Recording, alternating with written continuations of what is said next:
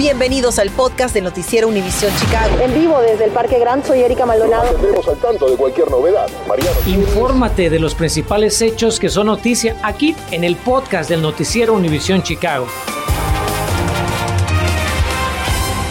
Buenas tardes y feliz 2022. Iniciamos hoy con el número récord de hospitalizaciones por COVID-19 en Illinois desde el inicio de la pandemia. De acuerdo al Departamento de Salud Pública del Estado, en estos momentos 6.294 personas reciben atención médica en los hospitales del Estado. Estos pacientes ocupan el 25% de todas las camas de hospital en uso aquí en Illinois y el 41% las de terapia intensiva. Hoy también fueron reportados 20.866 nuevos contagios con 30 personas que lamentablemente fallecieron.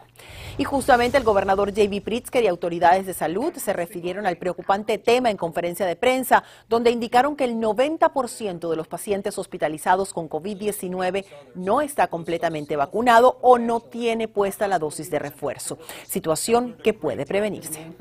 Sabemos cómo prevenir una mayor propagación de COVID-19. Vacúnese, reciba su refuerzo use su máscara y hágase una prueba. Lo que necesitamos ahora es que la gente haga estas cosas. Seguimos luchando contra la variante Delta, pero Omicron se está apoderando rápidamente y Omicron se propaga mucho, mucho más rápido. Un promedio de 550 personas están en los hospitales de Illinois cada día con COVID-19 aproximadamente el 90% de las personas hospitalizadas con COVID no están vacunadas. Personas que no se aprovechan de algo que podría salvarles la vida no están ayudando a prevenir la muerte potencial a alguien que conocen. Por cierto que la doctora Ngozi que también instó a la población a practicarse pruebas de coronavirus si usted cree que ha estado expuesto, pero advirtió sobre estafas en lugares de pruebas, por lo que recomendó hacérselas en lugares operados por el estado de Illinois. Y precisamente ante la posibilidad o certeza de que alguien en casa se haya contagiado de COVID-19 durante la reunión de fin de año, Carmen Vargas se dio a la tarea de averiguar y nos tiene el testimonio de una de estas familias que está pasando por esa situación. Carmen, muy buenas tardes. ¿Cuál el mensaje que te dio un especialista para estos casos y qué hacer para mantener seguros a quienes no se contagiaron? ¿Qué tal, Erika? Muy buenas tardes. Te cuento que inicialmente los miembros de esta familia se realizaron pruebas de COVID-19 caseras y hoy están ya en espera de resultados de pruebas PCR. Por otro lado, el doctor Menalora dice que es muy importante que guarden la cuarentena y que se aíslen para evitar más contagios. Terminaron las celebraciones de fin de año y algunos que viajaron para reunirse con sus seres queridos ya están en casa y poco a poco las personas comienzan a retomar su rutina diaria, excepto aquellos que desafortunadamente se contagiaron del COVID-19 durante las reuniones y ahora comienzan a sentir los síntomas del virus. Tomamos la prueba y sí salió positiva y desafortunadamente la de mi hijo también. Nos hicimos mi esposo, mi mamá y yo y nosotros salimos negativos, pero vamos a checar. Hoy vamos a hacer una prueba ya en un laboratorio para confirmar ¿no? que nosotros no lo tengamos. ¿Qué deben hacer las familias que se reunieron para fin de año y días después descubrieron que uno o varios de los miembros están contagiados de COVID? Si usted estuvo expuesto a alguien positivo, eh, el uso de pruebas va a ayudar mucho en saber si usted se convierte a positivo. Tiene que eh, también recordarse que muchas personas se tornan positivos sin síntomas y por eso las pruebas son tan importantes. Abigail dice que el 31 de diciembre se reunió con su hermano que viajó desde México y con dos familias más que llegaron de sorpresa, una desde España y otra de Washington, D.C. En total, 16 personas que según ella están vacunadas y que ya les avisó que estuvieron expuestos al virus. Me di cuenta apenas ayer. Eh, bueno, después de Año Nuevo, mi hija empezó con, con síntomas. Le dolía mucho el cuerpo, le dolía la cabeza, tenía un poquito de dolor de garganta pero coincidió que un día antes habían venido a visitarlas unas amigas. ¿Cuántos días deben de guardar de cuarentena las personas que estén contagiadas o que potencialmente puedan dar positivo en los próximos días? Bueno, estas recomendaciones han cambiado recientemente, pero creo que es importante hablar cómo eran las recomendaciones antes. En general, como le dije, puede uno convertirse en positivo a unos 3, 5, quizás 8 días. Por eso tradicionalmente la cuarentena era de 10 a 14 días. Sin embargo, si usted está vacunado, sobre todo si tiene la tercera dosis eh, eh, también puesta, eh, tiene un riesgo mucho menor de convertirse a positivo. Y por eso la CDC recomienda que durante estos días use la máscara, se haga la prueba, pero no necesariamente tiene que estar en cuarentena. Además de haber pasado el 31 de diciembre juntos, Abigail nos comentó que su familia se volvió a reunir con sus invitados al día siguiente, por lo que el doctor Menalora recomienda realizarse más de una prueba. Fuera bueno, por ejemplo, hacerse una prueba de, más o menos a los cinco días, de tres a cinco días luego de estar expuesto, para así saber si usted está positivo y también entonces eh, hacerlo debido con relación al aislamiento. Eso es importante porque así podemos romper las cadenas de transmisión. Estamos reportando en vivo desde el centro de la ciudad. Carmen Vargas Noticias, Univisión Chicago. Muchísimas gracias, Carmen. Y la otra gran preocupación que viven hoy padres de familia es que sus hijos se contagian en los salones de clase al regresar a la escuela ante el avance de Omicron. Como le venimos informando, padres de las escuelas públicas de Chicago están frustrados con la pobre implementación de las más de 150 mil pruebas para detectar casos positivos que envió el distrito antes de que hoy iniciaran las clases presenciales en CPS. Mariano Gielis sigue nuestra cobertura con el testimonio de una madre y su experiencia con las pruebas. Nilmari Donate confiesa que no tuvo más remedio que encomendarse a la providencia y mandar a sus hijos a la escuela en este comienzo de clases tras las vacaciones de invierno. Tiene tres en CPS, de 15, 12 y 8 años de edad. Dos de ellos, nos contaba la semana pasada, habían recibido el kit con la prueba de vacunación que el distrito había repartido entre las comunidades más vulnerables a la pandemia.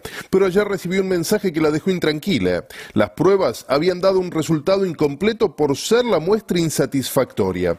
¿Qué quiere decir eso? Nilmari, quien trabajó por años en la industria de la salud, no necesita que se lo expliquen. Mira, Mariano, eh, yo creo que no se pensó, no se pensaron en muchos factores. El primero es que está frío. Pensábamos que no iba a nevar nunca. Eh, las pruebas se dejaron mucho tiempo afuera.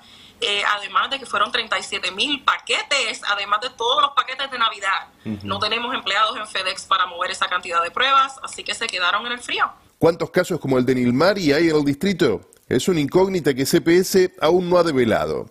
Recordemos que la semana pasada el jefe de las escuelas públicas, Pedro Martínez, afirmaba que el distrito había repartido 150.000 kits con pruebas y que 37.000 habían sido procesadas, por lo que sumando este problema uno puede estimar que la muestra con la que cuentan las autoridades es pequeña. ¿Tendrán noción real de cuántos estudiantes han regresado a clases contagiados de coronavirus? A propósito, los maestros también dudan de la capacidad de la administración Lightfoot de hacer frente al presente brote de COVID. Por eso se han planteado la posibilidad de desafiar la autoridad de la alcaldesa, pero sin hacer un paro laboral. Mañana los miembros de CTU votarán por la posibilidad de pasar a partir de este mismo miércoles a la educación virtual. Sí, el distrito entero. Ya sé, usted oyó a Martínez y a Lightfoot repetir que no está en sus planes regresar a la educación a distancia, pero los maestros, que están vacunados en el orden del 90%, creen que es hora de poner freno a lo que consideran una gestión fallida. No logro entender por qué es tan difícil, se quejaba esta mañana la gremialista Stacy Davis Gates. Me da rabia que tengamos que pelear constantemente por medidas básicas de mitigación. No tiene sentido. Los maestros piden más mascarillas KN95, pruebas de COVID masivas a los estudiantes y tiempo para vacunar a más alumnos. Piden que se tome en cuenta los ejemplos de otras ciudades grandes del país que han retrasado el inicio de clases o han comenzado preventivamente de forma virtual. Lightfoot, por medio de un comunicado, defendió su postura. Lo que no podemos hacer es ignorar las tristes lecciones que nos dejó la experiencia de pasar todo el distrito de educación remota. Deterioro de aprendizaje, particularmente entre estudiantes de color. Problemas para familias donde todos trabajan y nadie puede quedarse en casa a atender al estudiante. Problemas de salud mental producto del aislamiento. Falta de actividades extracurriculares y decenas de miles de estudiantes ausentes a diario. La alcaldesa tiene un argumento válido. También lo tiene el sindicato de maestros. ¿No habrá entonces una solución intermedia a mano? La solución intermedia vendría a ser algo así como una oferta entonces de, educación virtual para los padres que, que quieran aceptarla, ¿no? Exacto. Yo pienso que esto, esto tendría que ser caso por caso. Hay niños que obviamente pues necesitan eh, eh, educación virtual por su sistema de salud, por eh, diferentes razones, pero la mayoría de los niños necesitan regresar a las aulas. Y para que lo hagan, ¿cuál sería la opción? Mi opción es las pruebas rápidas. Las pruebas rápidas, cinco minutos, te da el resultado una vez a la semana y ya, como lo están haciendo en todos los otros países. Mariano Gielis, Noticias Univision Chicago. Y esto es una gran diferencia a la situación que viven padres, maestros y estudiantes en Gary, Indiana, donde las escuelas públicas decidieron regresar a la educación virtual y no tener clases presenciales al menos durante la primera semana de enero. Por cierto que le piden a los alumnos que no cuentan con un dispositivo para las clases virtuales que visiten el sitio web de cada escuela para recoger una tableta. Y las actividades deportivas también quedaron canceladas por esa semana. Mientras la Administración de Fármacos y Alimentos aprueba la vacuna de refuerzo de Pfizer contra el COVID-19 para niños entre 12 y 15 años, tal como se esperaba. El anuncio se da cuando los contagios en todo el país llegan a niveles récord en cuanto a los niños, mientras estudiantes regresan a las clases en un intento por proteger pues también su salud. Los Centros para el Control y Prevención de Enfermedades, CDC, aún debe avalar la medida para que los refuerzos comiencen a llegar a los brazos de los menores. A partir de hoy necesitará su tarjeta de vacunación para poder ingresar a muchos lugares en Chicago y el condado Cook, pero ¿qué hacer si no la tiene o si prefiere usar la tecnología? Y averiguamos si este nuevo año también trae más paz o continuamos con la misma tendencia de muertos y heridos los fines de semana en Chicago. Infórmate de los principales hechos que son noticia aquí en el podcast de Noticiero Univisión Chicago. Gracias por continuar con nosotros. La alcaldesa de Chicago visita un establecimiento en Lincoln Park en el primer día que entró en vigencia el requerimiento de prueba de vacunación en la ciudad. Lori Lightfoot visitó el Club Pilates como una forma de agradecer el apoyo a su nueva medida contra el COVID-19.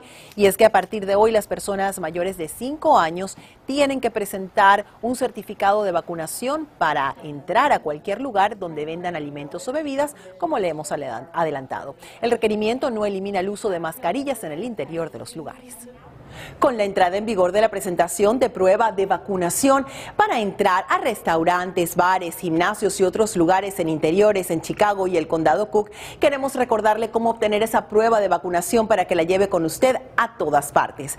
Para obtener su prueba de vacunación, usted puede pedirla a su proveedor médico o farmacia donde le pusieron la vacuna, pero también puede visitar la página del estado de Illinois que tiene en su pantalla, es Vax Verified.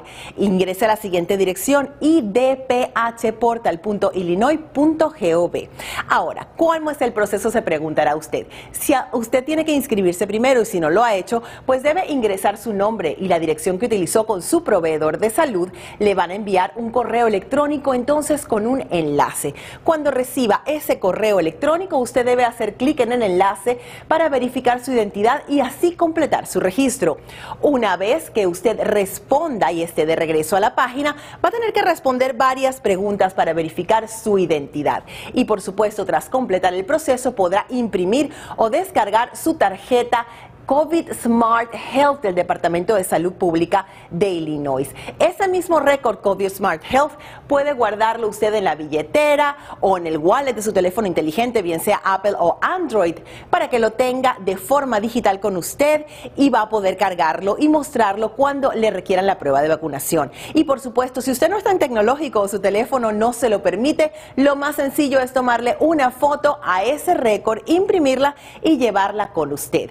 Y mientras la violencia por las armas de fuego en Chicago continúa arrojando cifras preocupantes en el comienzo de este 2022, datos de hoy de la Policía de Chicago indican que este fin de semana hubo 25 tiroteos que dejaron 27 heridos y 7 personas fallecidas. Uno de los incidentes más recientes ocurrió este domingo por la noche en una casa de la cuadra 5500 sur de la calle Aberdeen en el barrio de las Empacadoras, donde un niño de 12 años recibió un disparo en el pecho. Lamentablemente murió en el hospital a donde lo trasladaron en condición crítica. La policía dice que el menor estaba con varias personas en una habitación cuando una de ellas descargó el arma.